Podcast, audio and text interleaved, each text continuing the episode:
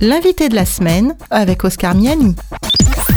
Cette semaine, notre invité est le docteur Jean Lincey que vous avez l'habitude de retrouver régulièrement sur cette antenne pour des thématiques de santé dans Sentez-vous bien.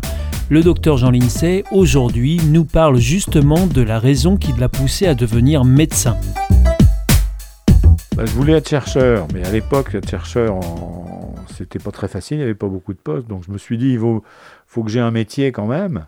Donc euh, je me suis dit, bah, tout en essayant d'entrer dans la recherche, euh, apprends un métier, apprends à être généraliste. Quoi. Et, puis j'y ai pris goût, quand même, j'y ai pris goût.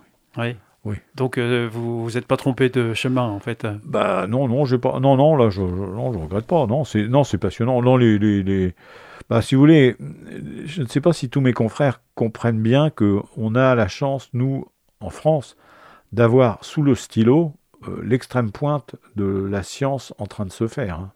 On dit qu'à l'heure actuelle, la demi-vie des connaissances d'un médecin, elle est de 5 ans. C'est-à-dire que ça va à une vitesse énorme.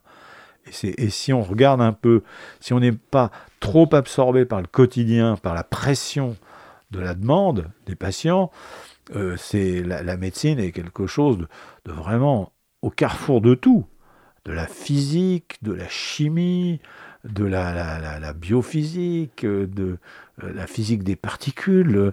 Toute, la science converge. Enfin, toute la science peut avoir quelque chose à voir avec la médecine aujourd'hui.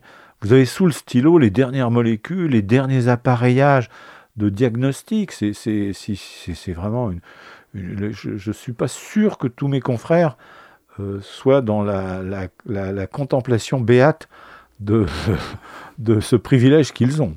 Alors vous dites euh, la médecine est à la croisée euh, des chemins. alors vous avez anticipé ma question, mais vous y avez en même temps répondu. donc c'est naturel qu'un médecin finalement s'intéresse à tout comme vous l'avez fait, euh, comme je, dis euh, tous les sujets, euh, et encore, c'est pas exhaustif comme énumération. Bah, c'est le généraliste, c'est ça l'intérêt du généraliste. Hein. être généraliste, oui, c'est être vraiment. Alors là, oui, le généraliste, lui, il a, il a le privilège de, pouvoir balayer très large, de, regarder tout. Oui, oui, ça c'est sûr. Et, 50 ans, parce que vous me disiez hors antenne que donc vous avez exercé 50 ans. 50 ans après, euh, quel est le regard que, vous posez sur ce métier-là? Euh, Est-ce qu'il est identique à celui euh, du début? Il n'a plus rien à voir. c'est, enfin, il n'a plus rien à voir.